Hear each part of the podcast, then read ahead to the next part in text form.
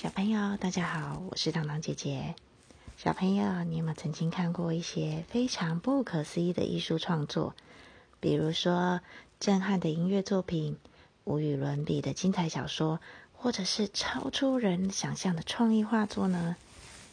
这些作品到底是怎么被创作出来的呢？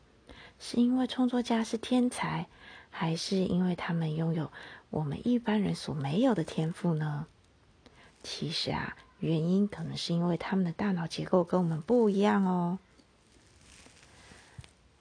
艺术家康定斯基，他是二十世纪抽象艺术的代表人物。康定斯基他有一个非常特别的能力，叫做联觉。什么是联觉呢？就是他在听到声音的时候。能够看到颜色，在画画的时候就看到了音乐，因此啊，他的作品就像是用绘画把音乐展现出来。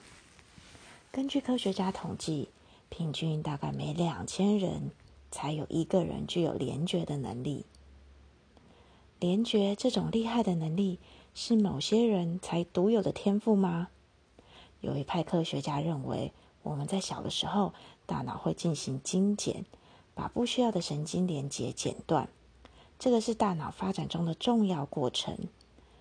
但拥有联觉能力的人，可能是在小的时候大脑没有剪到这些连接，导致啊所有的感觉都连在一起。所以啊，联觉它也有可能是一种缺陷哦。另外一位德国的音乐家舒曼，他的创作与他的精神状态、大脑有很大的关系哦。研究舒曼的现代学者认为他有躁症，躁症的患者是非常的乐观，常会对自己过度有信心，连一件小小的事情都会觉得意义重大。拥有躁症的人会显得精神百倍，之后啊精力会耗竭。因此啊，时常在躁症结束以后就陷入漫长的忧郁。舒曼啊，他就是这样。研究舒曼的学者发现，舒曼在轻度躁郁症发作的时候产出的作品最多；当他精力耗尽的时候，也就是忧郁的时候，作品数量最少，两者相差几十倍。舒曼的作品几乎都在大脑特别活跃的时候完成。尽管一般人不像舒曼会突然充满精力之后陷入精疲力竭，但是啊，我们也创作不出那么优秀的作品。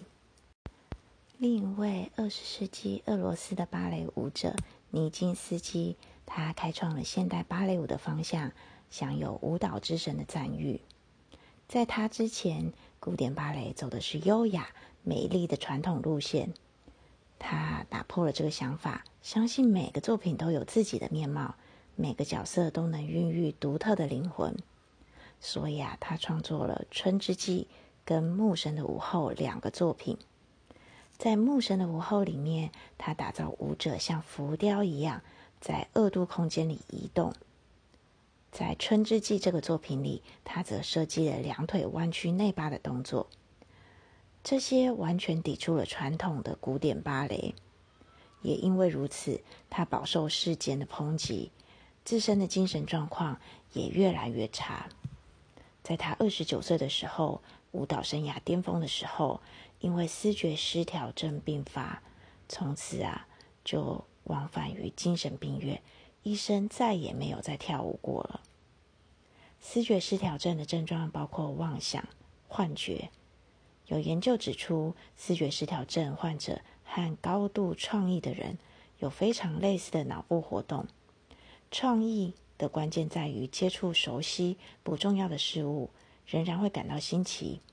思觉失调则是大脑意志能力较低，容易言行重复，不同脑区错误连接，与形成创意的过程非常接近。跳跃的思绪，天马行空的想象。让尼金斯基碰触到艺术的真谛，但是啊，也跃入了疾病的深渊。